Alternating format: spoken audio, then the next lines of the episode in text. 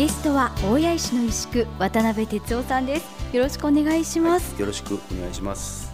私は今大谷資料館の大谷ミュージアムに来ています。えここでは渡辺さんが手掛けられた作品もたくさんあるんですがまず入り口入ってすぐのところに大きなオブジェがありますね、はい、このオブジェはこう内側からほのかな明かりがあって大きな門のようになってますけれども、はいあの外からのなんていうんですかねライトアップはよく見ると思うんですけども、えーはい、中から照らし出すとまた違った世界が表現できるんですよね。はい、それをまあいろんな人に見ていただきたいなと思って作らせてもらいました。これは一体どういうオブジェなんでしょうか？えー、今現在あの明治村、愛知県にある明治村にあの展示してあります旧帝国ホテル。はいの室内のなんていうんですかねその表現の仕方がこういう場所がやっぱりありまして、デザインはもちろん違いますけども、はい、あのデザインがすごく素敵で、えー、大谷石のまた違った雰囲気を出せると思って、はい、ぜひここに作りたいと思いまして、はい、作らせてもらいました。こう目の前に立つとちょっと厳かな気持ちになるような。あそう感じていただくとすごいありがたいですね。それでいて温かみがあるというのが、ね、本当に素晴らしいなというふうに思います。そもそもあの石工のお仕事について伺っていきたいと思うんですけれども、はい、あの渡辺さんはどんなものを手掛けていらっしゃるんですか、はい、えーと、今主にやらせていただいている仕事っていうのは、はい、あの彫刻も含めて、ええ、あと一般的なその大谷石の工事も含めて、携わっている部分が多いのはやっぱり最終的な仕上げの部分が一番多いです。はい。ですね。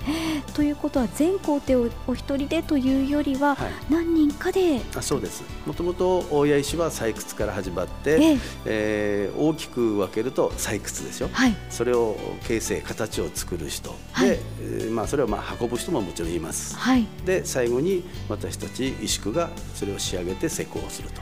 大きく分けるとこういうことになると思いますけど。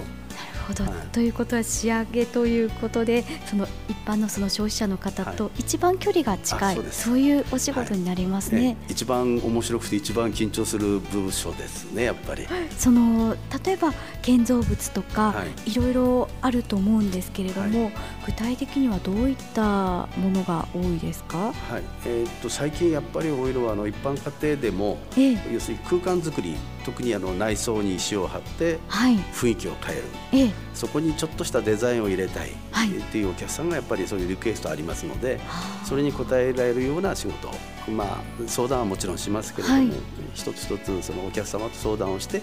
その仕上げにも無限にありますのでね仕上げ方法は、はい、それをお客様に提供してそれをまあやらせてもらってるっていうのは今現在ですね。は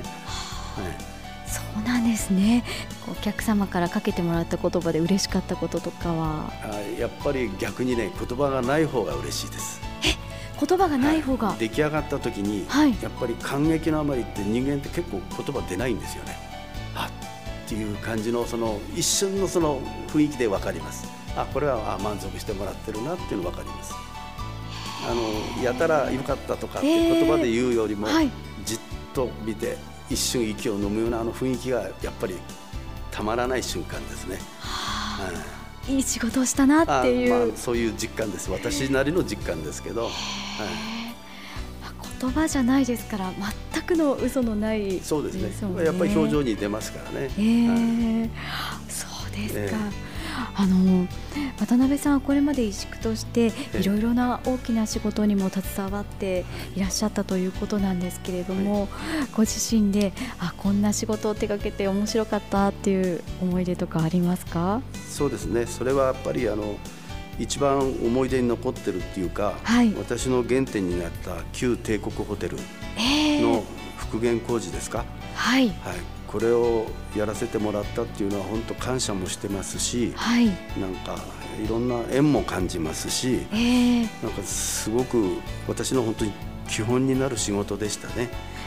あの旧帝国ホテルですよね。はいはいもう何万人の方がご覧になったのかななんて思いますね。そうですね。もうそれに値する建造物ですよね。いや本当に素晴らしい。はい、まああれはフランク・ロイド・ライトさんがね、はい、大谷石を使っていただいて、えー、あれをもう日本全国、もしくは世界に広めてもらった建築の一つですから、はい、これはやっぱり大家にとってもらったらすごくありがたいことですよね。本当にそうですよね、えー、そしてこの宇都宮にも関わるお仕事もたくさんされていらっしゃいますよね。はいそうですね。あの松ヶ峰にあります松ヶ峰カトリック教会ですか？はい。はい、これはあの全部の修理じゃないんですけど、えー、部分的な修理、レリーフとか、はい、ちょっと手間のかかる仕事、窓周りの造作とかね、えー、そういうものをやらせてもらったり、はい、また話は違いますけど、あのジャパンカップ、えー、サイクルロードレースの優勝トロフィーはここ数年やらせていただいてます。こちらはあのジャパンカップサイクルロードレース本戦のものとそのクリテリウムの優勝トロフィーと両方手掛けられてきたということですよね。はいその通りです。特にそのクリテリウムの方は年々デザインが変わってきているとお聞きしています。はい。私もデザインを見せてもらったんですけれども、はい。はい、2013年度には二原山神社の鳥居と自転車が組み合わさっているというすごく精巧なものですね、えー、これには若干参りましたですけどね。これはあのアット親のあの飯村さんという人がデザインをしていただいて、えー、まあ、私がその制作に当たったんですけど単なる意地悪にしか思えないぐらいかなり厳しい作業でしたね、これは、でもまあ、ちょっと非常にね、嬉しかったのは、はい、やはりそのデザインを、こういうデザインを起こしてくれて、はい、形を、まあ、私はもうものづくりですから、えー、絶対やっぱりできないって言いたくもないし、はい、言えない状況になんか追い込まれたような雰囲気になりまして、えー、えー、挑戦させてもらって、結果的には形になった。これはやっぱりあの単なるそのトロフィーだけの問題じゃなくて、はい、これからの大家の将来も含めて、えあやっぱり可能性があるなっていうのを再認識できた瞬間ではありましたね。はい、だ非常に飯村さんには感謝してます。